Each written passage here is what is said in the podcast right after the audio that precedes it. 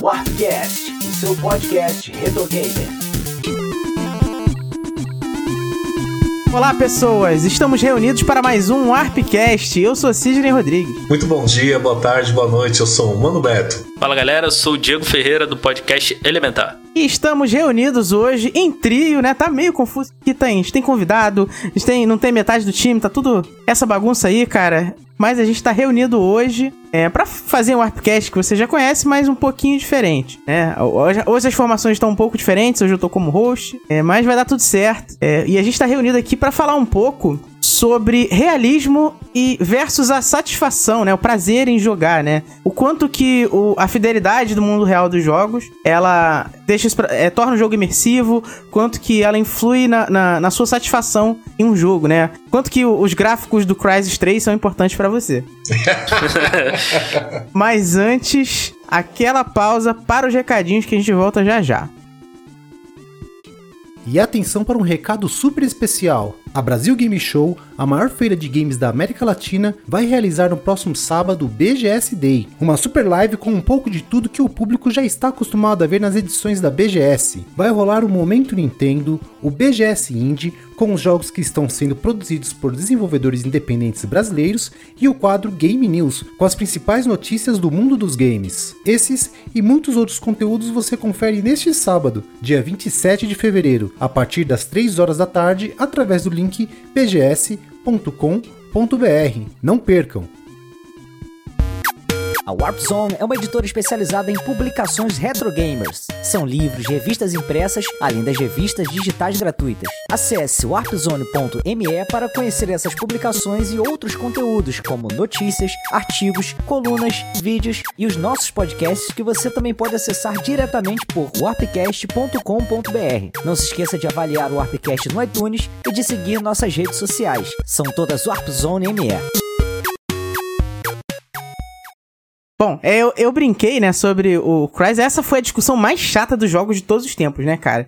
Porque quando saiu o Crysis, ele tinha aquela premissa de, cara, era o melhor gráfico já feito de todos os tempos de videogames, né, cara? Era uma encheção de saco sobre se o seu computador rodava Crysis ou não. Só, só mostrava que o Crysis era um jogo mal otimizado pra caramba. Só isso. Exatamente. E, cara, é assim, tirando o, essa discussão gráfica, ele é um jogo que eu acho que serve bastante de exemplo pra gente falar aqui, porque ele é um jogo completamente esquecível. Sim, ele é um, é um jogo. É um jogo ok, nada demais. Não, ele tem a, a, o poderio gráfico da época, né? Porque a gente, naquele período, não era tão comum, né? A lacunha PC Gamer. Era poucos que tinham esse privilégio, né? Então, isso era o mais comum dentro dessas pessoas que possuíam PC. Só que isso foi tão grande que até nós, eu digo nós porque eu nunca tive PC gamer, mas a, as pessoas dos consoles não tinha como não saber do assunto, né? Não, pera lá, aquilo lá vai ditar o futuro dos jogos posteriormente. E não foi bem por aí, né? Não pela questão de capacidade, né? Que é a discussão desse cast, né? Mas ficou faltando, acho que, o primordial, né? Jogo. Né? Até quando isso é válido, né? Então, eu, eu, eu vou falar por mim, tá? Eu fico muito mais impressionado a primeira vez que eu vejo um jogo com a jogabilidade e a direção de arte. Que necessariamente direção de arte não está focada no poder do hardware para mostrar gráficos hiperrealistas. Ah, mas tem jogos que são, né? Mas tem uma direção de arte, né? Eu acho que no caso de, de Crysis faltou uma direção de arte, né? Não sei se também a direção de arte era específica daquele jogo, né? Enfim, mas eu acho que as duas coisas podem andar juntas. Mas para mim, se só tiver gráfico por ter, não me chama atenção. É, o, o é aquele jogo de shopping, sabe? Que é pra ficar lá pra, pra, pra mostrar o videogame. Cara, como esse videogame é poderoso. Era Crysis que aparecia lá. Como teve. Cara, eu sempre lembro de, do, do Dreamcast, que tinha aquele Sonic. É o, qual que é o, o Sonic do Dreamcast? O Adventure? Adventure. Isso. E fica, cara, em todo shopping, qualquer loja americana que você entrasse que tivesse um Dreamcast vendendo, tinha o Sonic Adventure rodando pra galera ver, porra, como é foda, olha esse Sonic 3D, né? E aí, cara, é o mesmo pensamento que eu tenho com o Crysis. Ele era um jogo pra demonstrar o poder, o poder. O cara, dá pra gente fazer isso aqui agora. Ou um Californication, né? Que eu sempre achei que era um, seria um ótimo jogo de Dreamcast. Exatamente. É, mas é porque assim, é muito comum a gente associar a evolução dos videogames com a mudança dos gráficos. É, nós vemos de uma época onde a gente contava bits, né? Só que é, que é retrô aqui, nossos fãs retrôs, na época que a gente contava lá se o videogame tinha 8, 16, 32, o 64 falso, 64 verdadeiro, até o momento, até o momento que a gente abandonou é, é, esse cálculo dos bits, né? Simplesmente os videogames estarem aí. E eu acho até que, inclusive, a gente tá quase abandonando esse conceito de geração também. Mas enfim, a gente sempre viu esses gráficos como um movimento de.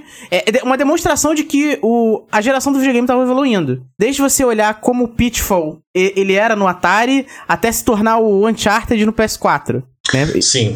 Sim, não, nesse aspecto é impressionante, né? É óbvio, ainda mais para quem joga videogame há um certo tempo, é, ou não, né? Até pessoas que não jogam há tanto tempo, quando veem isso, é impactante. Mas numa, o, você citou um exemplo bem interessante né, do Atari, né, com o Pitfall até o Uncharted, que eu agora há pouco eu tinha falado que há exceções, ao menos para mim, do, da questão técnica e da questão de jogo, de beleza artística, né? E eu acho que o Uncharted é um bom exemplo. Você tem de um lado o que há de melhor em hardware para consoles, né, no caso, mas isso está atrelado com uma direção de arte, você tem personagens muito carismáticos, então não é isolado, entendeu? Então tem um conjunto que aí torna, ao menos para mim, algo muito mais chamativo do que um Crysis. Se você me mostrasse Crysis hoje, né, porque ele ainda é bonito, né, de uma certa forma falando tecnicamente, e, e mostrar logo em seguida Uncharted,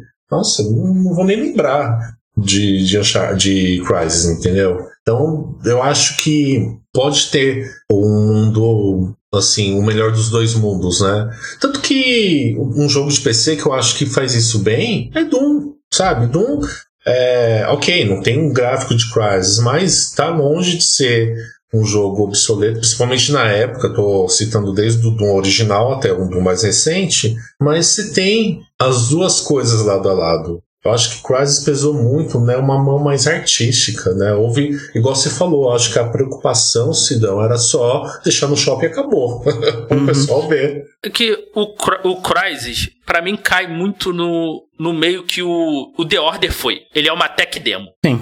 Ele é, ah, o que podemos fazer com. Ah, olha, olha onde os PCs podem chegar, como foi o The Order. Ah, olha aqui o que o PS4 pode entregar. Que o The Order é bonito. Mas ele não, ele não é um bom jogo. É, o The Order ele saiu na época errada. Se ele tivesse mais tempo para ser polido, os caras entendessem um pouco mais do que era o PS4, né? É, ele, pô, seria um baita jogo, cara. Se tivesse, sei lá, a pegada do Bloodborne, por exemplo, sabe? Uhum. É, seria um baita jogo, porque a ideia da história é muito boa. Mas, mas, e graficamente ele é muito bonito. É muito ele bonito. É, ele é muito bonito. E ainda é mais impressionante por ser um jogo de início de geração. Uhum. É, é, porque assim, cara, também foi a Sony colocando grana.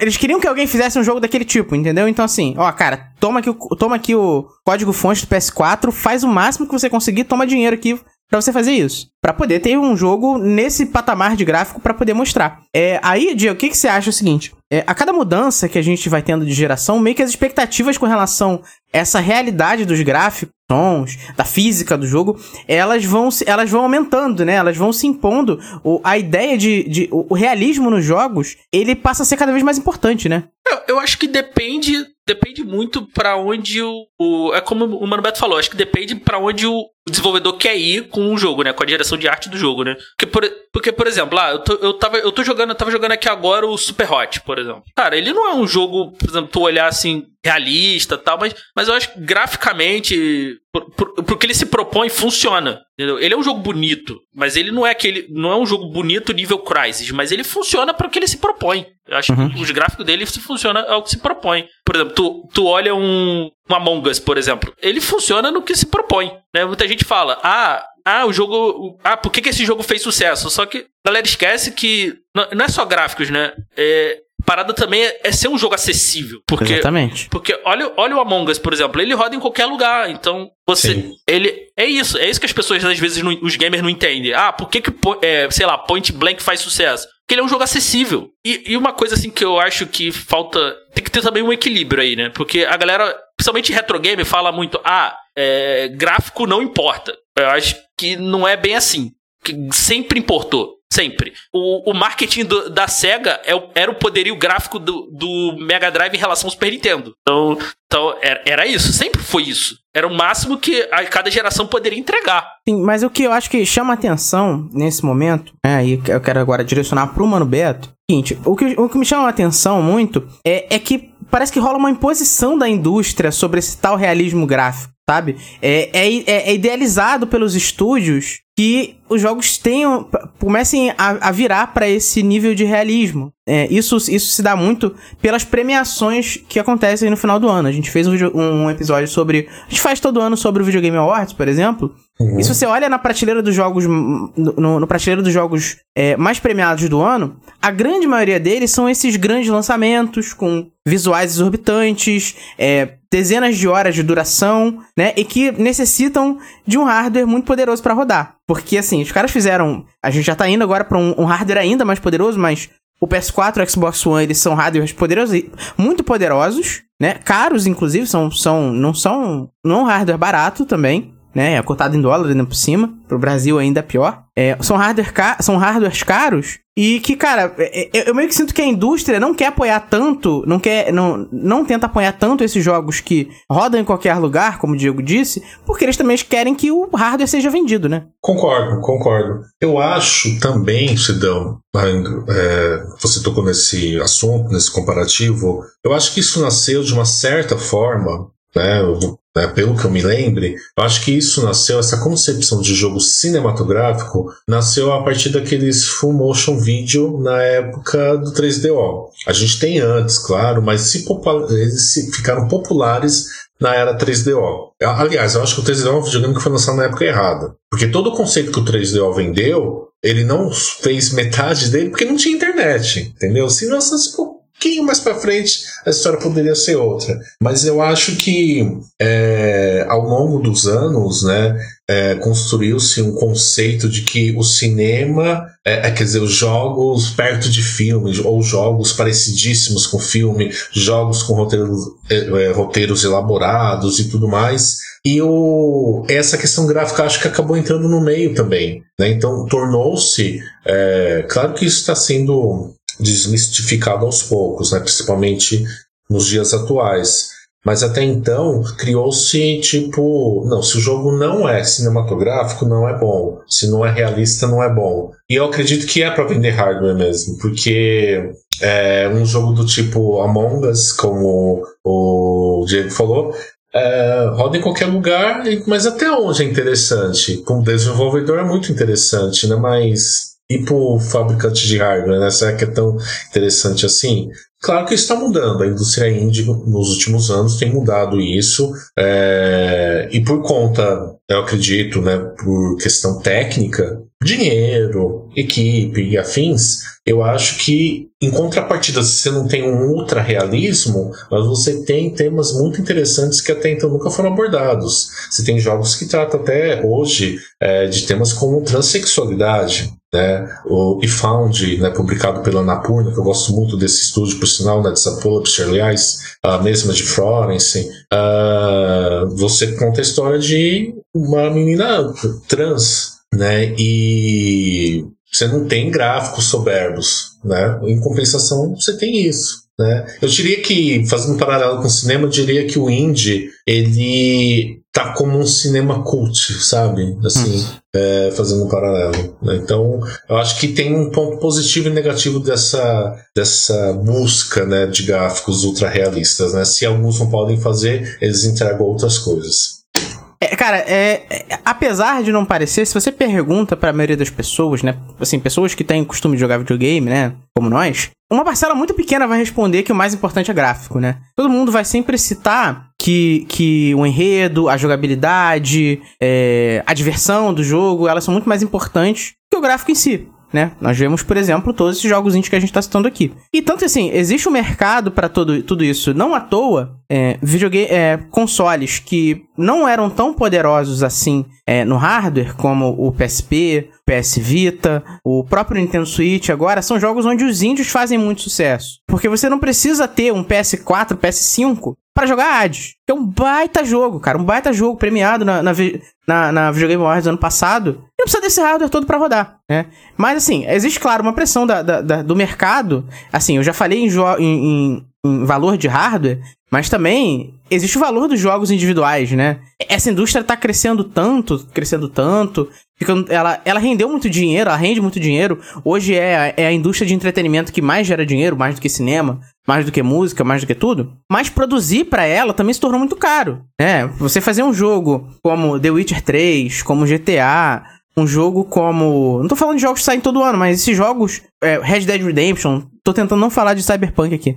É, GTA V que sai todo ano aí. Cada geração Pois tem um é. GTA V. Pois é, mas fazer jogos desse tamanho, com essa complexidade, eh, não são nada baratos hoje. Só que o que acontece? Hoje eu vejo muito que o consumidor, pra ele pagar 300... Hoje o preço base é 300 reais, né, o jogo. Então, assim, pra ele pagar 300, 350, 400 reais, como estão os jogos da nova geração, eles sentem que... Eles não querem pagar isso por um jogo indie. É um círculo que se retroalimenta, sabe? É porque o, o jogador, pra ele comprar aquele jogo, os jogos que ele... A, a- aquele- aqueles jogos que são considerados os melhores jogos do ano, né? Vivenciar as melhores experiências que a mídia tem pra oferecer, é necessário que ele esteja por dentro desses grandes jogos AAA. E pra estar dentro desses, desses jogos AAA, eles precisam pagar caro. E ele só quer pagar caro num jogo que ele considera realmente incrível, né? Que não é o que ele talvez pense. Cara, ninguém pensa em pagar 400 reais em Hades. Ninguém pensa em pagar 400 reais em Inside. Inside é um baita jogo, mas todo mundo quer pagar R$29,90. É, até, até porque eles não valem isso tudo, né, cara? Então, por que que não vale? É isso que eu tô te dizendo. Que valor é esse que a gente dá pra jogos que,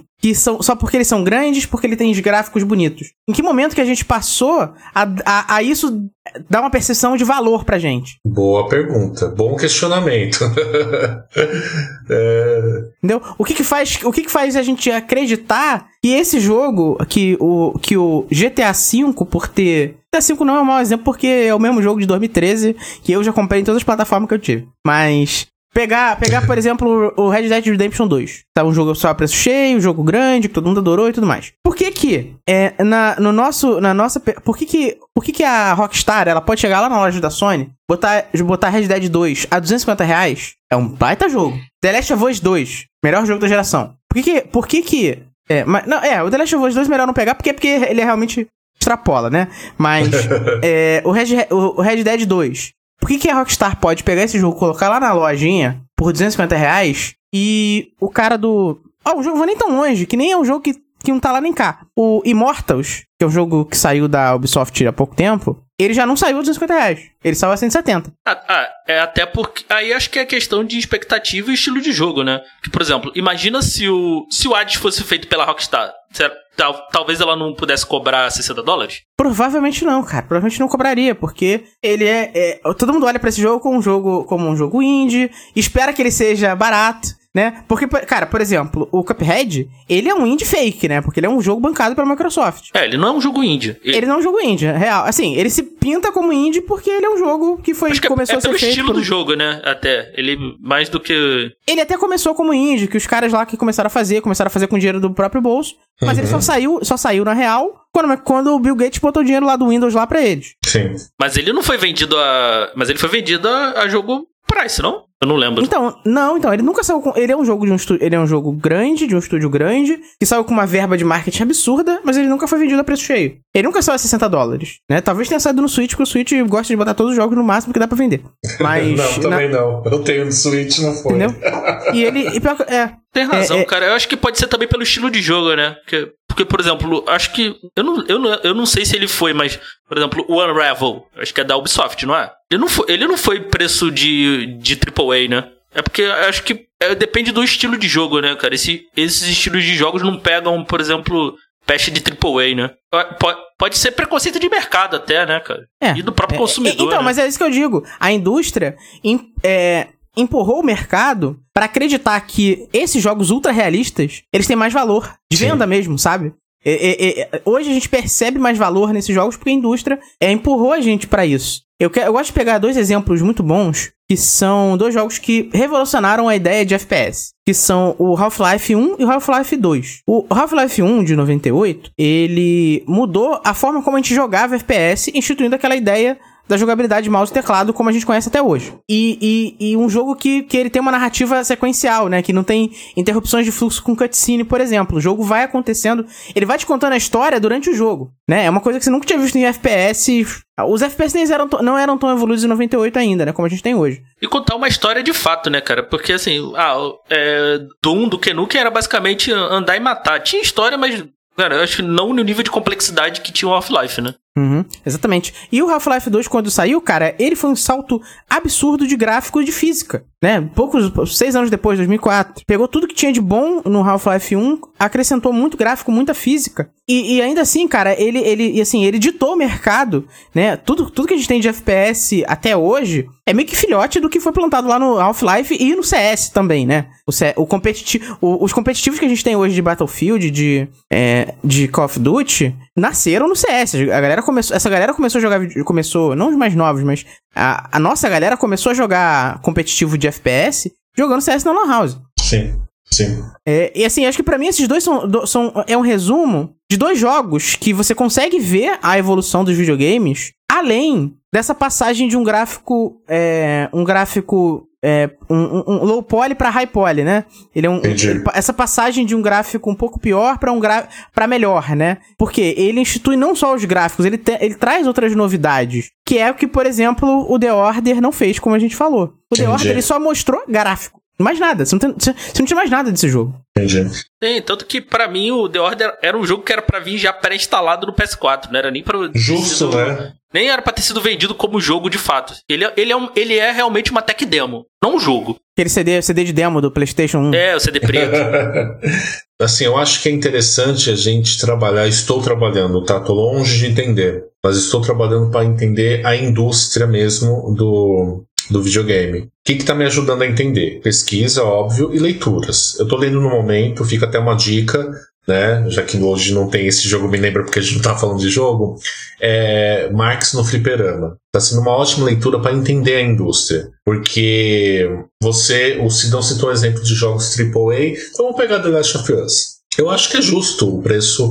É, vamos colocar 250 por causa do, da moeda, é o que tem hoje, entendeu? Mas Vamos colocar dentro da conversão. Eu acho justo, né? Não que ah, é uma pechincha, não, longe disso. Entretanto, pro jogo que é, eu não acho que tá incorreto cobrar 250, que é uma conversão mais ou menos dos 60 dólares. Porque é uma produção de cinema. É, o Nolan, né, o diretor, né, o Nolan, ele falou que é muito mais difícil fazer videogame hoje do que cinema. Porque além do roteiro, além da do elenco, de dublagem, tudo, você tem a mecânica. Cinema Exatamente. você não tem mecânica. É, o, o, o, consumo de cinema é, é um consumo estático, né, cara? Você, Exato. O cinema só te entrega, você só consome. Mais nada, esse, né? Você não. É. E você só vê, entendeu? E agora, com os jogos AAA, você, além de ter a, o level design, o character design, você também tem é, resquícios do cinema, que é a narrativa, né? Que é o elenco, né? Porque hoje a gente tem dubladores, né? É, não então, só dublador, cara. A gente tem o Norman Reedus no, no Death Stranding. A exatamente. gente teve o, o Giancarlo Esposito aí no, no, no Far Cry 6, tá vindo aí. É, teve o Kevin Spacey também. Kevin no... Spacey, é. Acho que foi no Call of Duty aí que eu não lembro agora. Foi no, qual. Modern, no primeiro Modern Warfare. Não, prim, uhum. desculpa, no Advanced Warfare. Tem o Kevin Aliás, né, o Death Strange tem vários artistas. Tem a francesa Léa Sidou, né? Que uhum. fez né, Azul, Azul é a cor mais quente. Tem dois, é, tem do, dois diretores de cinema, né, cara? Tem muita Sim. gente no Death Strange. E aí você ajuntando a complexidade de fazer um jogo, mais a complexidade do cinema, vamos dizer assim, e colocar num balaio só, que vamos dizer que é mais ou menos o resultado do AAA, que é a junção das características do cinema mais a engenharia de como se fazer um jogo, é o resultado, é o AAA. Então é caro. É, né? mas, mas tem a sua exceção aí nesse teu exemplo, que são os jogos de esporte, cara. Ah, sim. Mas ele é um AAA, jogo de esporte? Aí eu fico na dúvida. Sim, é, um é, é, é, assim, se cobra o preço de AAA, né? É verdade, é verdade. Mas é. é os jogos de esporte são exceção desse exemplo, porque eles, hoje, assim, que o, o FIFA fez, por exemplo, na versão de Switch, né, o 2021, que é, uma, que é um absurdo, literalmente ela falou, ó, estamos copiando e colando e vamos cobrar o preço full. Entendi.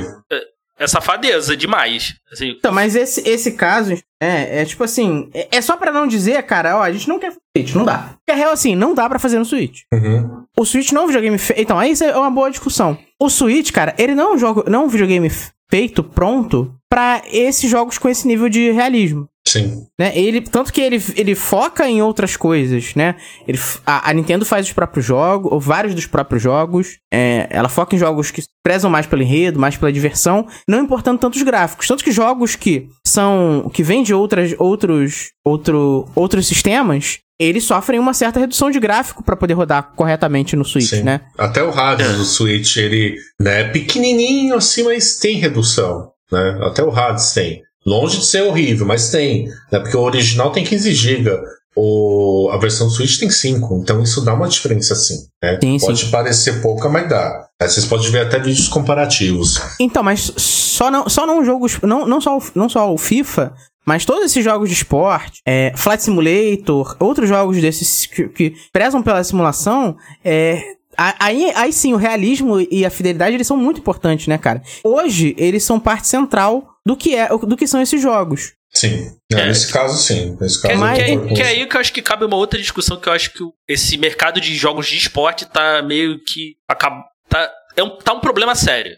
Mas, é, mas eu acho que isso cabe uma outra discussão. Acho que é uma outra discussão, acho que cabe até um podcast específico. Porque tá muito, tá muito ruim, assim. Porque eu não sei se vocês acompanham, por exemplo, o, o Madden, por exemplo. Cara, literalmente a EA copiou e colou, ao ponto de, da versão 19, acho que foi da versão 20 pro 21, ter placa do 20 no 21, tá ligado? Cara, é, Nossa. então, mas assim, a questão, acho que o problema não é o realismo. O problema é, esse é mercado. É o, é o mercado de jogos esportivos, principalmente os jogos da EA, de achar que eles precisam lançar o jogo todo ano. Não, e lançar- aquilo, né? Mas é, é aí que cai, né, Sidão? Ela lança. Pô, tu vê os lucros que ela tem absurdo, né? Principalmente com. Exatamente. com, com lá o jogo, os, os packs e tal, aquelas coisas que aquilo ali é um, é um absurdo, né? Então, é. Ela não tá errada, Cara, cara. é, então, errado mas quem eu- compra. Então, É, exatamente. Ó, esse ano a gente teve uma decisão da Konami, ano passado, na verdade, né? Uma decisão da Konami em, ó, a gente não vai lançar um, um Pro Evolution 2021. Vai ter um Pro Evolution 2021, mas ele não é um jogo novo. A gente tá vende- vai vender um outro jogo, que é uma atualização do 20, que, que não vai sair a preço cheio, não sai a preço cheio. Acho que ele saiu a 40 dólares. É, acho que até um pouco menos, acho que 35. É, que não vai sair a preço cheio. Vai ter lá as licenças atualizadas, os campeonatos atualizados, jogadores e tudo mais. Porque a gente vai fazer um outro jogo pro 22. Porque assim, eu preciso de dois anos pra fazer um outro jogo. Certo. Não dá eu fazer um. Não dá pra eu te entregar todo ano.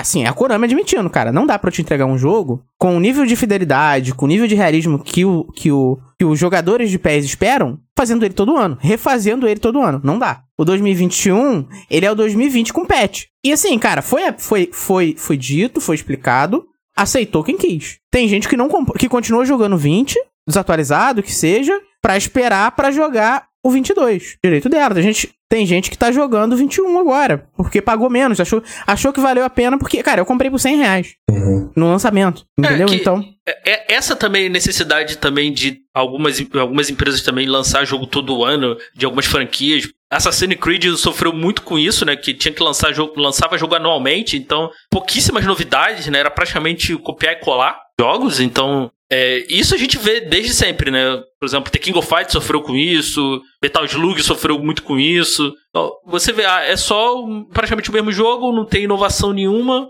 melhora um gráfico um pouquinho ali, aqui e ali, mas é. Pessoal, não liguem pros fogos, que nós estamos no meio da, da, da rodada final do Campeonato Brasileiro gravando esse episódio.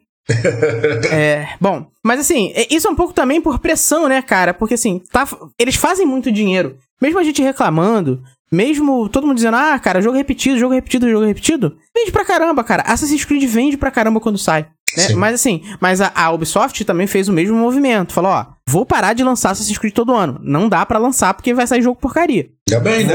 Vou fazer, de, vou fazer de dois em dois anos. As coisas melhoraram muito, cara. O Valhalla é um bom jogo. O Assassin's Creed Odyssey é um bom jogo. Porque eles se deram o trabalho de pausar um pouco e ter, assim, colocar tempo, trabalho, dinheiro pra fazer um jogo um pouco melhor que saísse um pouco. É, saísse é, a cada É. dois anos. Naquelas também, né, cara? Porque ainda continuou com problemas, né? Porque o Valhalla teve esse problema, o, o anterior também teve. né? Eu vi galera perdendo save aí no Valhalla. Então é o tipo de jogo que você tem que esperar sair os patches de atualização. Um ano depois que do lançamento, Uhum. ele fica bala. Então você.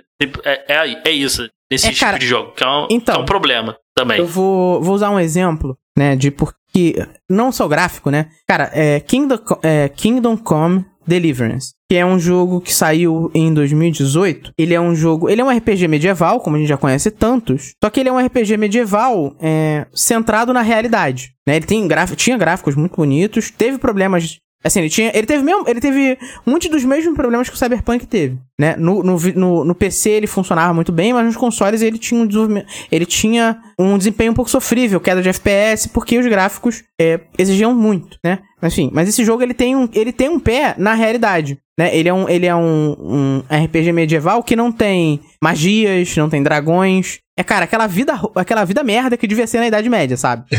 É, tô, pegar peste e morrer. É, exatamente. 20 é anos. isso aí. Morrer, com- morrer com 20 anos, tendo, tem que fazer cinco filhos pra poder deixar a linhagem que você vai morrer antes dos 30. É. É, e é essa a ideia. Você vivenciar, você ser um cavaleiro naquele, naquele universo. Cara, andar tudo que tiver que andar, não tem, não tem ponto de viagem rápida, não tem nada disso que tem que a gente tá acostumado nos jogos de RPG tradicionais, né? A ideia é ser, cara, maçante. É uma boa ideia, tem um realismo dentro disso, mas o jogo, cara, era completamente quebrado, né? Tem assim, não, por exemplo, eu tenho esse jogo, não dá pra zerar ainda, porque você não consegue jogar, você não consegue jogar a última missão. Caraca. Não importa o que você faça, ele vai travar antes de você jogar a última missão.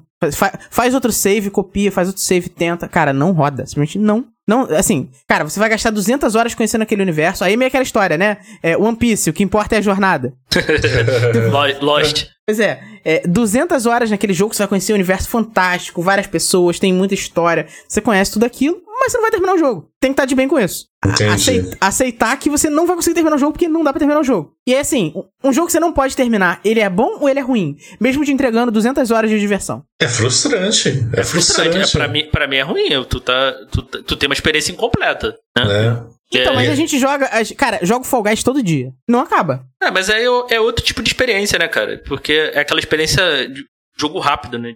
Uhum. Uma É, Olimpíadazinha do Faustão, né? Então. Mas você não tem problema com bug e tal. A jogabilidade é aquilo, né? Você vai conseguir jogar. Hades, você vai conseguir jogar, né? Então, é... Tanto que é um ponto interessante de botar no jogo indie, né? Que é o que eu tô tentando aprender, que eu até falei agora há pouco, né? 250 no AAA, né? Justificável pelos meus argumentos, que é a junção do cinema mais o videogame. Eu não diria pra você que eu daria 250 reais em Hades. É, porque eu estou tentando aprender a lidar com isso, aprender a entender melhor a indústria, no geral. Mas 180, opa, eu daria. Porque é um estúdio pequeno, você não tem a mesma quantidade de funcionários. Até onde eu sei, a Supergiant, que é a, a, a software house é a publisher de, ah, de Hades, né? De Hades, de Transistor, de Bastion, enfim, vários jogos aí, quatro jogos aí. Ah, 180 eu acho que eu daria. Porque o estúdio é pequeno, trabalha com empenho, né? Você tem um jogo aí sem bugs. Aliás, eu não lembro nenhum jogo da Supergiant, né? Pega Como exemplo, com bugs, sabe? E a quantidade de funcionários é menor. Pode não ter os requisitos todos, né? Do, do- da questão cinematográfica que incorporam os jogos AAA. Mas, em compensação, você também tem um enredo, você tem uma narrativa, você tem dubladores, né? Talvez não tenha as cutscenes, mas você tem uma narrativa e dublador também, né? E não é o mesmo preço, mas se fosse um pouco mais, né? Como eu falei, 180 eu pagaria, cara. Pagaria. Hoje eu pagaria, entendendo. Não, peraí. Eu não posso colocar no mesmo balaio uma NetherRealm Studios com a atual SNK, né? Então, né, ver como que é a situação das empresas, porque tem que ser pago, né? Eu acho que assim, quem Mano, fez Beto. tem que pagar. Tu recebe um dia da SNK, né, cara? Todo episódio tu cita a SNK. É, tu recebe falar. dinheiro da amiga aí, Sidão, pô. Acho que tá mais fácil pra receber da, da Nintendo ultimamente, Sidão. Pois é. Bom, então, mas assim, vamos lá. Voltando, voltando pro papo de gráfico, efetivamente, né? Assim, todos concordam que gráfico não é a coisa mais importante. É importante, mas não é o mais importante. Mas está dado que, cara, a, a, a indústria tá se movendo para isso, para jogos cada vez mais realistas. Né? Uhum. É, inclusive, você vê, cara, as demonstrações você viu aí, principalmente com a tecnologia do ray tracing, aquelas coisas Sim. todas, você viu que as coisas estão indo pra cada vez mais tornar as coisas ainda mais reais. Eu vi esse- esses dias o lançamento de uma, uma ferramenta da, Un- da Unreal Engine feita só pra modelar rostos, cara, é uma coisa inacreditável. Sim. Inacreditável. Mas o que que acontece? É, gráfico tem um limite, né, cara? A gente tá chegando nesse limite, né, do realismo, porque assim, faz muita diferença um gráfico 60 FPS, 4K, pra um gráfico 120 FPS, 8K. É perceptível essa diferença? Olha, eu vou jogar a real que eu não consigo nem. Eu tô falando sério, eu não consigo nem 24K pra 1080. Não, Agora 24 não sei se, você, se eu tô Entendi nada que você ceguinho, falou, mano, Beto. Eu não 24K consigo nem ver de 1080 pra 4K. Ah, sim, tá. No- agora não sei se é porque eu sou velhinho, eu sou ceguinho, né? Tô ficando míope, mas eu não, eu não vejo, eu já não vejo, cara. Cara, eu vejo. Ah, isso, esse eu Não, percebo. Isso, eu, esse eu percebo. isso, isso é perceptível. A É 60, 60 FPS, assim. ah, não, vê- frame sim, mas de 1080 pra 4K, sinceramente, eu não consigo. Cara, eu vejo. Eu não vejo em jogos, mas eu percebo filmes. É, enfim. Dá pra perceber, dá pra perceber filme bem é- em tela grande, porque. Principalmente no preto. Porque, o, enfim, as TVs não conseguem reproduzir preto, né? A não ser que você tenha uma tela de OLED que apaga, o, que apaga o LED. Mas, no geral, as telas de LCD que a gente tem, de LED normal, elas não. Elas simulam um preto, né? É um, preto, é um cinza que tenta ser o mais perto possível do preto, por exemplo. É, no, no, no 4K, ela é muito mais funcional do que no 1080. Você vê diferenças. Pô, se você assistir um filme numa tela completa, numa sala completamente escura, você percebe as diferenças. Mas enfim, não é isso que a gente tá falando. É, a gente já tá no limite, né, cara, desse, de- disso que beira, beira realismo. Né? Tem até um termo que fala que é o, o Vale da Estranheza. Você vê, você vê hoje que os personagens têm feição humana, que já, assim, beira, beira o realismo, mas a gente ainda acha aquilo um pouco esquisito, sabe? A Sim. gente ainda não aceita que aquilo é real. E parece com a gente, a gente ainda consegue enxergar algum defeito ou outro. Eu acho que tecnologicamente falando, eu acho que a questão está no piscar. Reproduzir a piscada humana, é, porque é uma velocidade absurda. Eu não me recordo agora, né? Se é a velocidade do som, enfim. É muito absurda a velocidade de uma piscada de olhos, de um piscar de olhos. Eu acho que a- quando chegar no piscar de olhos, aí eu acho que a gente fala uau, né? Não que não seja digno de elogios, mas essa estranheza que você citou, eu acredito que é o piscar, o olhar, o fechar os olhos, porque tudo tá ok, até a questão labial, né? A questão da leitura, da movimentação dos lábios de acordo com a dublagem, porque geralmente até a dublagem das produções gringas de jogos desse naipe é feita primeiro para depois ah, os lábios serem sincronizados com a dublagem e tudo mais. Mas o piscar, é, eu acho que é quando a gente chegar na- nesse patamar que a piscada do olhar é, tecnológico, do piscar digital foi igual ao do real, aí eu acho que, opa, Mano chegamos. Mano Beto fazendo captura de movimento de pálpebra. Vamos lá! Aí.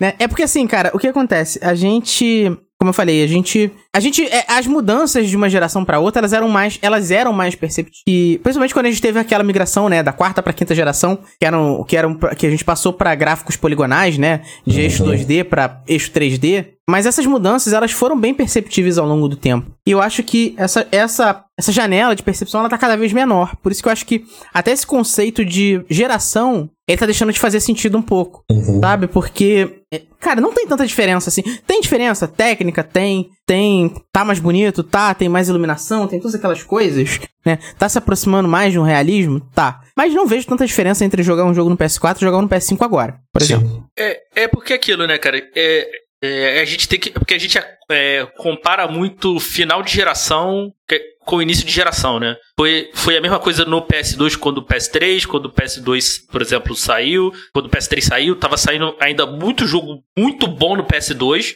né? Por exemplo, Shadow of Colossus, God of War. Então, ah, não se via ainda a, a, a diferença. Mas, pô, se você pegar um, por exemplo, Shadow of Colossus do PS2 e comparar com, com Last of Us, que é o, praticamente um jogo de final de geração, aí, aí você vê a diferença. Vai ser, a, vai ser a mesma coisa quando a gente pegar, por exemplo. Aí a gente vai poder ver a diferença. Quando a gente pegar um Last of Us 2 pegar um jogo de final de geração do PS5, Xbox, Xbox que agora eu esqueci qual é o nome. Sirius S. Sirius, Sirius, Sirius Black. Mas é, é isso, assim, é, é porque é, é aí que a gente vai ver a diferença, porque as, as empresas vão saber trabalhar com, com, com o rádio, porque isso, isso faz diferença. É, é sempre uma, uma maneira de se, de se desenvolver diferente. Uhum. De um hardware pro outro, né? Então, então essa, essa é a. Acho que é- vai ser a questão aí. Quando a gente chegar no final da geração PS5, né? Aí a gente vai ter uma. Ou, ou naquele, naquele ápice ali que as desenvolvedoras já estão sabendo desenvolver bem, já sabem como funciona, desenvolver bem pros, pros consoles, que a gente vai ver a diferença. Porque hoje, hoje você vê muito pouco. Se pegar, por exemplo, um Miles Morales do PS4 e do PS5, é, tem uma diferença, mas não é tão gritante. É mais uma. Mais como um porte, né? Vamos ser bem Sim, honestos, sim. né? Tem um pouco de ray tracing ali, que aí você vê uma diferença ali, principalmente em, em reflexos e tal, dá uma diferença, mas é, é muito pouco, assim, não é, é- Aí quando a gente chegar ali no meio, no final da geração, que a gente vai ver o real potencial. Sempre foi assim. Sim. Então, a- isso praticamente todas as gerações. Tu pegar um jogo de final de geração dos jogos 16 bits é um, é um absurdo. T2 e assim vai. Bom, pessoal, acho que a gente pode agora já encaminhar para o encerramento desse cast, né? Já tá aqui 46, 47 minutos. O Flamengo já quase fez um gol e eu já quase morri do coração aqui enquanto o jogo falava. É, então assim, então, estamos de acordo, né? Acho que a gente, todo mundo aqui tá de acordo que gráfico não é a coisa mais importante. Existem diversos elementos para compor um jogo, como a gente elencou aqui. É, é aquilo, né? Ele, ele é importante sim, né? Porque, né? Ele é um ponto, é um ponto importante no jogo, né? Principalmente gente, esses jogos né, poligonais e tal, né? Até, até realmente pixel art, né? Que eu acho porque, por exemplo, é, um é, teve essa leva de jogos, por exemplo, Simulator, né? Por exemplo, Gold Simulator. Cara, ele não, é ele não- graficamente ele é horroroso. Mas, cara, eu, eu me Ô, diverti res- muito jogando. Respeita, respeita a cabra. Mas é um jogo que eu me divirto muito jogando. Por exemplo, o Totally Battleless é, Accurate. Cara, é um, é um jogo de palito, praticamente. Aqueles bonequinhos que você desenhava. Mas, pô, é muito divertido de jogar. Então, é aquilo. Gráfico não é tudo. É importante, mas não é tudo, né? Vide, vide Crysis, que é um jogo, é um jogo lindo, né? É um jogo mal otimizado pra caramba. É, é isso, né? Que é na realidade, mas de jogo mesmo, muito pouco. Né? Uhum. Por exemplo, Far Cry, Far Cry 1, que é, acho que é de três anos antes, é muito melhor. Como jogo, como narrativa, até graficamente. Exatamente, exatamente, cara. Mas é porque assim, se você parar pra pensar, apesar de toda essa evolução gráfica, esses universos tão grandes quanto, quanto o nosso mundo real, né? Assim, tudo isso que a gente tem hoje nesses grandes jogos, os jogos que as pessoas mais jogam são jogos de graça, jogos de visual meio cartoon e que você pode trocar de roupinha. Você pega, cara, é League of Legends, Fortnite, todos seguem essa mesma ideia, né? Não tem gráficos ultra, primo- é, ultra primorosos, são jogos gratuitos e competitivos e que você pode gastar dinheiro, pode gastar dinheiro comprando roupinha pra customizar o seu personagem. E assim, a Tencent faz muito mais grana do que a Rockstar vendendo roupinha, cara, vendendo roupinha do Baby Yoda. Claro. É, é, Entendeu? só, é só ver o World of Warcraft, né, cara? Ele não é um jogo dos gráficos mais primorosos, né? Já é um jogo, já é um jogo datado, mas tá aí até hoje, cara. Cara, o, o, o World of Warcraft ele só foi atualizando um pouquinho o gráfico do Warcraft 3, que já tem quase 20 anos. É, ele é, ele, ele é um jogo. Mas tá aí até hoje, cara. Tá saindo atualização, Exatamente. tem, tem, sua, tem a sua fanbase aí de jogadores, então. Pois é. Bom, então assim, acho que a gente pode encerrar por aqui. Quero aproveitar então pra agradecer ao Diego Ferreira, lá do podcast Elementar. De nada. Passa o jabaí, cara. É, ag- agradecer aí pelo convite, né, cara? Eu apareço mais aí no Geek Zone, né? Mas se- sempre bom gravar aí com vocês. E quem quiser me ouvir é só procurar o podcast Elementar. Sai toda semana aí filmes e séries. Só procurar no seu agregador favorito. Estamos em todas as redes no arroba Pod Elementar e no site Bookstime Brasil. Isso aí, links pro podcast do Diego aqui na descrição. Agradecer também ao Mano Beto, é, companheiro aqui de Warpcast, cara. Obrigado aí por essa jornada. Mandar um abraço aqui pro JP e pro Oda que não puderam estar nesse podcast. É, a gente vai ficando por aqui. Não desliga não, que a gente vai lá pro, pra leitura de e-mails. Fala pessoal, Oda Lemos na área para mais uma leitura de comentários do episódio anterior, número 119, onde nós falamos sobre o clássico Zelda Ocarina of Time, esse grande clássico do Nintendo 64. Nosso querido Sidão fez uma participação especial lá no podcast WeCast número 41, falando sobre a história do Pro Evolution Soccer. O Sidão tava em casa, né, para falar de futebol. É com ele mesmo. E falando no Sidão, também está no ar o episódio número 73 do Geek Zone sobre filmes que assistimos em 2020. 2020 não foi um bom ano, mas deu pra gente colocar em dia, né? Alguns filmes e séries que estavam atrasados. E lá o Sidão e o pessoal comentaram sobre todos os filmes e séries que eles assistiram durante 2020. Então, se você ainda não ouviu, corre lá que o Geek Zone está demais. Lembrando também, pessoal, que o Extra Zone ele tá em pausa, tá? A nossa pausa aí de começo do ano, que serve pra gente organizar como vai ser o ano todo do Extrazone, né? O que a gente vai colocar lá para rolar, seja Game Tales, esse jogo me lembra, enfim. A gente se reorganiza nesse período do ano, justamente para a gente gravar todas as temporadas de uma só vez e liberar para vocês aí durante o ano todo. Então, enquanto não vem coisa nova, visita lá, dá uma ouvidinha de novo, tem muito episódio legal e muita coisa que vale a pena ser reouvida. Não se preocupem porque antes do início da nova temporada, a gente vai lançar os episódios finais do Game Tales, beleza? Então não se preocupem, logo mais vai estar tá aí. E para você, meu amigo e minha amiga que é do Clube VIP, tá no ar o nosso DLC número 7 sobre Miles Morales, esse incrível jogo do PS4. É isso aí, foi um bate-papo muito bom com a nossa querida Andrea, ela que debulhou esse jogo e nos contou tudo sobre ele e o que ela achou dessa maravilha. Então vai lá e dá uma ouvidinha no nosso DLC também. Ué, mas você não, não é do Clube VIP? Pô, cara, então vai lá, catarse.me barra warpzone e faça parte você também deste clube cheio de conteúdo exclusivo, novidades e acessos antecipados. Nosso muito obrigado aqui para todo mundo que é do Clube VIP, porque são vocês que fazem com que a gente possa hospedar nossos episódios, criar as revistas da Warp Zone. E sem vocês, vocês sabem que não este projeto tão maravilhoso da Warp Zone não existiria. Então, nosso muito obrigado. Mas se você quer ajudar a gente de outra forma, tá fácil. Entra lá no iTunes e dá cinco estrelinhas lá pra gente, cara. Que isso aí, como eu sempre digo, não custa nada, mas vale muito. E para você que já avaliou, nosso muito obrigado e você pode ter certeza de que você está ajudando muito no crescimento do Warpcast e a nossa ascensão na podosfera. Agora, você quer saber o que a gente fala fora do ar? Que jogo a gente está jogando? O que a gente espera do mercado? Nossas especulações sobre o mundo dos games aí, antigos e atuais também. Então entre lá no nosso grupo do Telegram. É só entrar em t.me barra warpzone.me. Tem muita gente nova entrando. Putz, do ano passado pra cá, do final do ano passado pra cá, entrou muita gente. Então tá muito legal. Entra lá você também para trocar uma ideia diretamente com a gente e até um canal onde vocês podem sugerir algumas coisas pro programa, pros nossos episódios e ter essa conexão mais direta com a gente. Então beleza, eu espero vocês lá, hein? Agora sim, vamos para nossa leitura de comentário do episódio sobre Ocarina of Time. E o nosso primeiro comentário do Thiago Oliveira, grande Thiago. Cara, falar o que deste jogo? Conheci a série Zelda através dele, e desde então foi amor à primeira jogatina. Através dele que fui procurar os demais jogos da série. É um dos jogos que mais amo. Tem uma versão de 3DS e ela é realmente linda. Só não recomendo jogar no ônibus porque mirar quando o ônibus passa em uma lombada não é muito aconselhável. Sobre as caras que o Link faz, faltou falar da cara de vergonha que ele faz quando o chefe, que são duas bruxas mais velhas, se tornam uma mais nova e pisca para ele. Parabéns a todos do Warpcast por este tema e pelo próprio Warpcast que está cada vez melhor. Cara, agora de cabeça eu não lembro, mas poderia ter um Warpcast com jogos atemporais, igual a esse Zelda que não importa em que ano você jogue, sempre é bom. Abraços a todos. Ô Tiagão, muito obrigado aqui pelo seu comentário.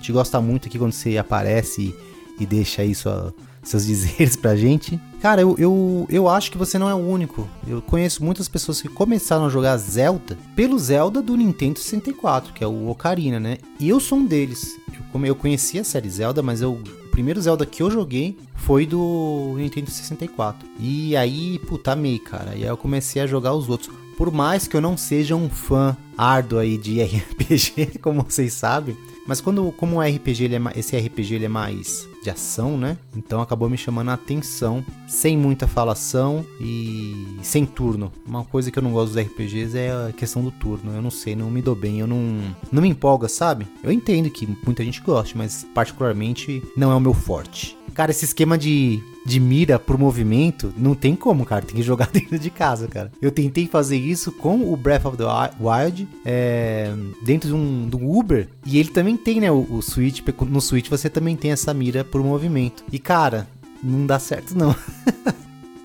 a precisão vai pro espaço. É, as expressões do Link nesse jogo são sensacionais, cara. É... Eu acho que assim, é, foi uma fase né, do Nintendo 64 em que eles começaram a explorar essas coisas, né? Começou devagar ali no Mario 64. Se você vê ele dá aquela piscadinha, tal, não tem expressão, obviamente, mas você vê que o, que o rostinho dele tá sempre em movimento, ele tá sempre piscando tal, olhando pro lado, olhando pro outro. E aí depois a gente até comentou aqui no episódio sobre o Conkers, o próprio Conkers, né, apresenta muita expressão facial e é incrível, é incrível.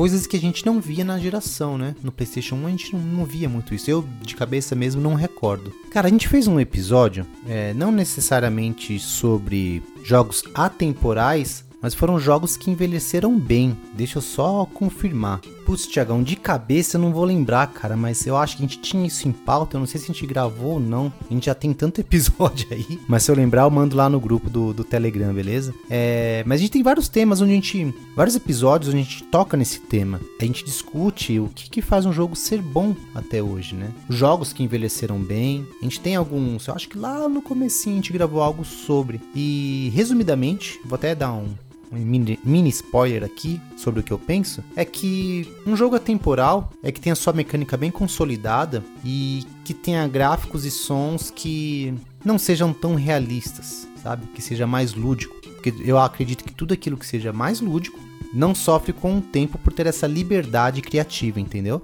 Pode ver se pegar personagens realistas de qualquer época, hoje é esquisito de ver, né? Isso graficamente falando. Mas para mim o fundamental do jogo é só a mecânica mesmo. É o, é o game design. Se ele é bem desenhadinho, se os controles respondem bem, claro, esse jogo se torna um jogo atemporal. Beleza, meu caro? Cara, obrigado aqui pelas suas palavras, cara. Pô, mano, é muito bom saber que vocês gostam do nosso trabalho. E esse episódio ficou maravilhoso mesmo. Uma pena não ter podido participar. Cara, então um forte abraço para você também e te encontro na próxima leitura. Fábio Pacheco Alcântara, eu nunca joguei, conheço ele mais pelos vídeos que fazem dele, quando vão apresentar e explicar a linha temporal dos jogos do Zelda. O Sidão demorou, mas fez sua análise certeira. Esse Link é um menor infrator mesmo. O desenho do jogo Zelda é muito legal. Eu curtia muito. Uma dica legal. Valeu, Fabião, pelo comentário aqui. E pô, cara, é, acho que é o segundo ou terceiro comentário seu que eu, que eu leio, em que você disse que não jogou o jogo que a gente conversou, né? Que a gente debateu no episódio. É, fica a dica aí, cara, para você jogar. É muito bom, cara. Dá um jeitinho de jogar, vê se você consegue. Que eu tenho certeza que você não vai se arrepender. Zelda Ocarina of Time é um clássico. E assim, eu acho que para quem gosta do gênero é obrigação, cara. Tem que jogar. Tem que fazer essa correção do seu caráter aí, mano. Brincadeira. É, eu nunca tinha pensado que o Link era um pequeno infrator mesmo. Ele entra nas casas, ele, ele entra onde for e sai quebrando tudo. E até no mais novo, no mais recente, ele continua com essa mania aí. Nossa, eu nunca assisti, cara, esse desenho. Vou dar uma procurada pra ver. É legal mesmo ou é uma coisa datada? Bom, eu vou. Eu vou assistir. E aí, o. Olha que interessante. Aí o Alex Tavares pegou e comentou aqui no, no comentário do Fábio, ó. Vejo até a notícia em Hyrule News. Menor infrator mudo que só grita e taca vasos nas casas alheias é encontrado morto após o mesmo brigar com uma galinha. Cara, dá pra imaginar já a notícia. Fabião, muito obrigado pelo seu comentário. Eu te espero aqui na próxima leitura. Neto Neto, ô Neto Neto, faz tempo que eu não leio coisa sua aqui, hein? Quase ficou sem entrar no, no na, nos comentários, hein? Ah, lembrando vocês, se vocês quiserem participar da leitura de comentários, entrem em warpcast.com.br e deixe seu comentário lá que a gente lê, tá? Só que se atentem, porque muitas vezes a gente faz a gravação na quarta, tá? E é muito raramente na quinta-feira, porque quinta-feira a gente libera o episódio pro pessoal que é do, do, do Clube VIP. Então ali entre terça e quarta, assim, quarta é a última, sabe? É o último restinho de tempo aí para poder deixar o comentário para dar tempo da gente ler para vocês aqui, tá bom? Então vamos lá pro comentário do Neto. Gente, confesso que não joguei no 64, porque nunca gostei de quase nada que saiu para o console na época. Oh, que é isso, mano?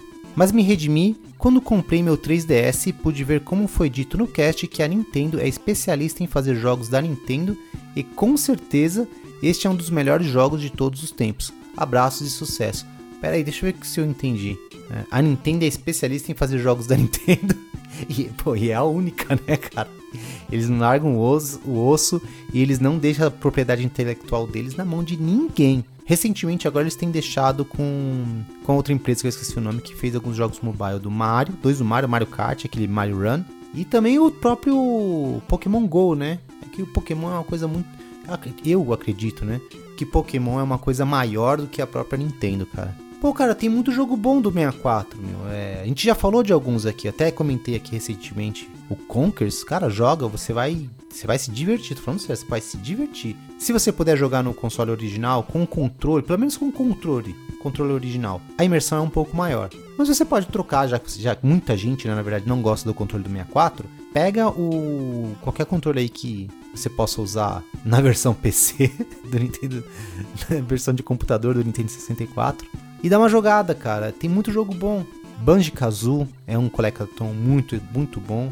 Mischief Makers é um jogo é, de plataforma que é excelente também. O próprio Mario 64, que foi a base e o fundamento de todos os jogos de jogos 3D daí para frente, como comentaram no, nesse episódio. Então assim, tem muita coisa, cara. Dá, dá, dá uma chance, é como eu sempre digo, todo jogo merece uma segunda chance. Se você ainda não teve a oportunidade de jogar, melhor ainda, vai lá e dá uma tentadinha que eu tenho certeza que vai ter muita coisa que te agrade. Neto, meu parceiro, muito obrigado pelo seu comentário e eu te espero aqui na próxima leitura. O próximo comentário é do grande Ricardo Oliver. Esse jogo é maravilhoso, até hoje considero o melhor de todos ao lado de DK2, Donkey Kong, né? Diddy Kong Quest, é esse mesmo. Já fechei várias vezes. Tem a versão do 3DS e a versão do GameCube, que vem junto os dois do NES e Majora's Mask. Ué, nossa, cara, eu não conhecia essa versão não. É aquela Triforce? Não, né? Ah, Triforce eu acho que é dos mais antigos. Eu não. Eu acho que não tem. Bom, enfim. Fala aí pra mim depois que eu fiquei curioso qual que é essa. Manda pra gente lá no, em qualquer lugar, em qualquer rede social pra gente ver qual que é a capa desse cara aí da, do GameCube. Eu não me lembro dessa versão não. A flecha de fogo eu consegui na cagada. Depois de passar o tempo do fogo, fiquei na visão em primeira pessoa apreciando o ambiente e os gráficos e tive a ideia de lançar uma flecha no sol. Levei um susto quando surgiu a cena. Ah, outra coisa foi nesse jogo que aprendi a gostar de tomar leite puro, sem Nescau. Ué, ah, tá, entendi. Reparava a satisfação do Link tomando leite, pausei o jogo e fui experimentar. Ótimo cast e sucesso a todos. Abraços. Pô, Ricardo, então o Link fez com que você tomasse leite puro. Caramba, cara, então não jogue Conkers, tá bom? pra evitar que você se transforme num alcoólatra. Você é um cara altamente suscetível. Esse jogo é maravilhoso mesmo, cara. E eu tô com você. Donkey Kong Country 2, pra mim, é o melhor da trilogia. Eu gosto dos três jogos do Donkey Kong. Puta, eles são, pra mim, são espetaculares. Mas assim, aquele que me tocou, tá ligado? Aquele que me faz ter boas recordações é o Diddy Kong Quest, cara. Agora, peraí, você falou que na cagada se olhou pro sol e jogou a flecha, mano? Você não tá, você não tá me enganando, não, meu? Porque, cara, quem fez isso, cara? Eu mesmo nunca vi, mano. É muito difícil você olhar pro sol e falar, ah, beleza, vou atirar uma flecha ali. Mas eu não duvido de você, não. Às vezes a gente faz cada coisa nos jogos que não tem absolutamente fundamento nenhum, né? E às vezes aparece uma, uma recompensa. É isso que dá a ser contemplativo e explorador. Ricardo, muito obrigado, cara, pelo seu comentário aqui e a gente se vê na próxima leitura. E aqui é o Alex de novo aqui, ó. Alex Tavares. Oi, pessoas lindas do meu coração. Então, sobre o Ocarina do Tempo, confesso que mesmo tendo o cartucho original de 64 e tendo chance de poder jogar ele em praticamente qualquer lugar, ainda sequer joguei mais de 5 minutos dele, mas sei de sua enorme importância para a indústria dos games. Caraca, não jogou ainda. Afinal, não é um jogo qualquer que consegue um 99 no Metacritic. Até hoje é o jogo mais bem avaliado da história. O que posso falar bem por cima do que já experimentei foi a trilha do jogo, que é maravilhosa. Apenas músicas memoráveis e um dos melhores trabalhos do Koji Kondo de longe. Sensacional. Assim como foi esse Warpcast. Oh, cara, obrigado. Abração para todos vocês e até a próxima. E Excuse me, princess. Ô oh, Alex, obrigado pelo comentário aqui. Cara, você tem um cartucho e não jogou este jogo. Eu não te entendo. Eu te perdoo, mas eu não te entendo. Cara, eu também joguei, mas eu nunca terminei o jogo. Eu fui bem longe, mas eu não terminei. E é uma coisa que eu tô fazendo agora, é pegando todos os Zeldas e tô jogando de verdade, assim, pegando começo, fim, explorando muito e tentando zerar o jogo. Recomecei com o, com o último lançado pro Switch, né? O Bolt. Quando terminar, eu quero voltar na linha do tempo e jogando. Tem muito jogo do Zelda pra jogar que é excelente e você perde horas. Ah, não, joguei também. Qual que foi que eu zerei? O Link's Awakening. Porra, sensacional, curtinho, rapidinho, terminei. Puta, muito bom, cara, muito gostoso de jogar. Te aconselho a parar o que você tá fazendo, pegar o seu cartucho, ligar no Nintendo 64 e jogar essa belezinha, cara. Você não vai se arrepender. Mas tem que ter paciência, tem que sentar e jogar. Esse negócio de jogar fazendo outra coisa, ou pensando em outro jogo, ou querendo assistir outra série, não dá certo. Você tem que aproveitar, você tem que viver o jogo, cara. Assim, os RPGs são assim, né? Em sua maioria. Você vivencia muito a história.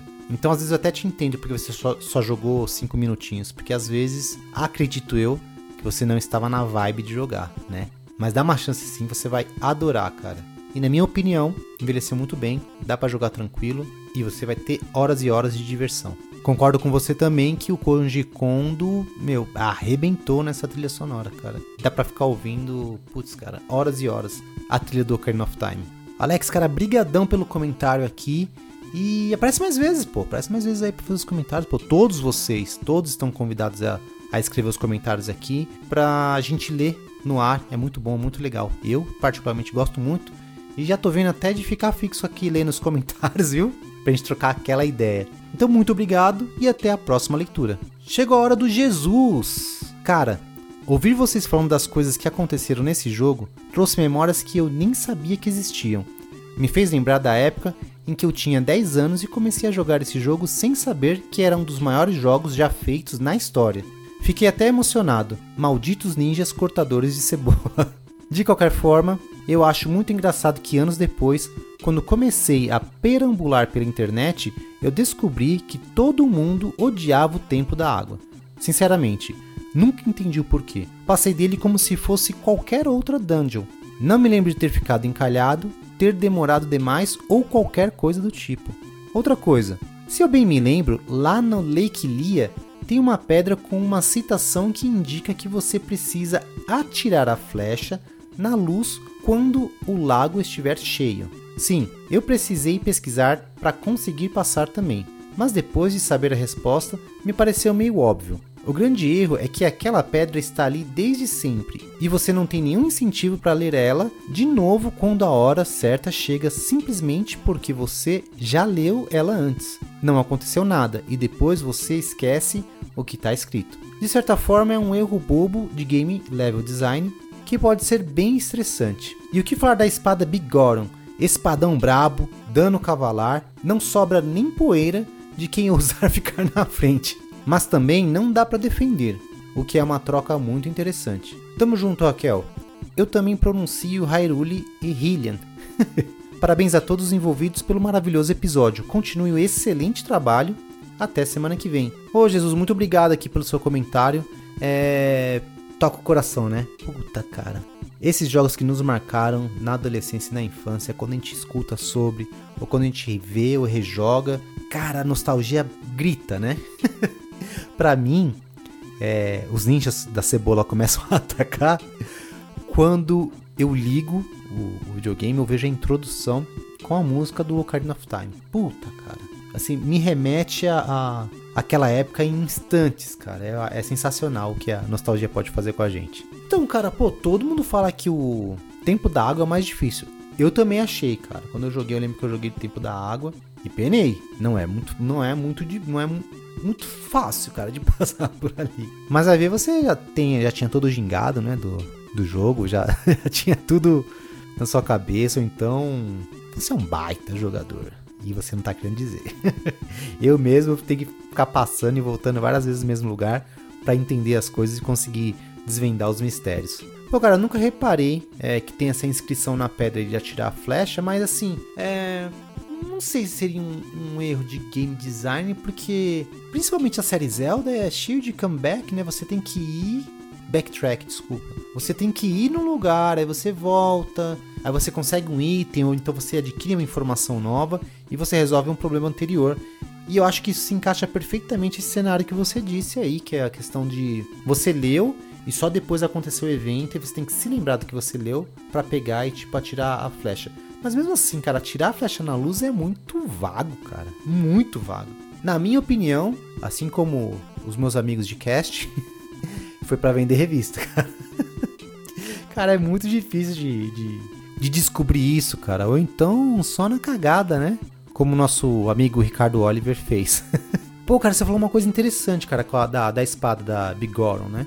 No, eu não sei na, nas, nas, nos jogos mais antigos do Zelda, mas que nem até nesse novo, do Bolt, é, você pega espadas as quais você tem que usar com as duas mãos. E aí você não pode usar o, o escudo, né? E aí é aquela, tem aquela questão do balanceamento, que é, pô, você tem uma, um, um baita ataque porém a sua defesa fica comprometida, né? Você usar um escudo e uma espada já balancearia mais, você já teria tanto ataque quanto defesa. E acho que essa é a magia do, do, do jogo, né? Não só do, da mecânica do Zelda, mas de muitos outros jogos que você que ele, te, que ele te dá a opção e devido à sua escolha você vai ganhar atributos ou perdê-los, né? É como eu sempre digo, cada escolha é uma renúncia, né? É, a Raquel disse uma coisa interessante, né? A, a pronúncia, cara. E, é, na real, eu nem me preocupava muito com isso. Eu lia o pé da letra e já era, cara. Mas, mas é verdade, a maioria falava mesmo Hyrule. E é que engraçado, né, cara? Toda vez que a Raquel participa do episódio, eu não participo. Hum, será que somos a mesma pessoa?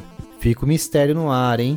Ah, e o Jesus pega, ele, ele também pegou e fez um comentário no comentário dele. Vamos ler aqui. Ah, é, uma curiosidade que eu esqueci de comentar é que a melodia principal do tema da introdução, muito bem reproduzido pela Raquel no episódio, Raquel é nossa musicista de plantão, está presente lá no Super Mario Bros 3. É o mesmo som de quando toca a flauta secreta que te joga lá para o Warp Zone do jogo. Ah, está zoando, cara. Onde você pode escolher os mundos e tal. É uma curiosidade muito sabida, mas tô deixando aqui só caso alguém ainda não tenha notado. Eu não notei. Aí, tá vendo? Caraca, mano, não, vou ter, eu vou entrar num vídeo aqui e vou comparar, vou ter que ver. Fiquei curioso agora. Tá vendo como é interessante vocês enviarem os comentários pra gente? Tem muita coisa, cara, muita coisa que a gente não sabe, que os outros, que os outros ouvintes também não sabem, e a gente acaba compartilhando essas informações, entendeu? Então por isso que eu falo. Quer deixar seu comentário aqui? Faça isso, entra lá, warpcast.com.br, entra no episódio que você ouviu, seja que você, mesmo que você já tenha ouvido em outra plataforma, no Spotify, no Deezer, mas entra lá no, no nosso portal e deixe seu comentário, cara, que é muito legal a gente saber dessas informações e até correções, como eu disse, muitas vezes você a gente fala uma coisa meio que na incerteza ou uma fonte não muito confiável. E aí vocês estão aí para ajudar a gente a, a corrigir esses, esses nossos erros também. Jesus, muito obrigado mais uma vez e te espero no próximo comentário. É isso aí, pessoal. Chegamos ao final de mais uma leitura de comentários. Muito obrigado a todos vocês que me acompanharam até o finalzinho. Um forte abraço e até a próxima. Falou, pessoal. Valeu!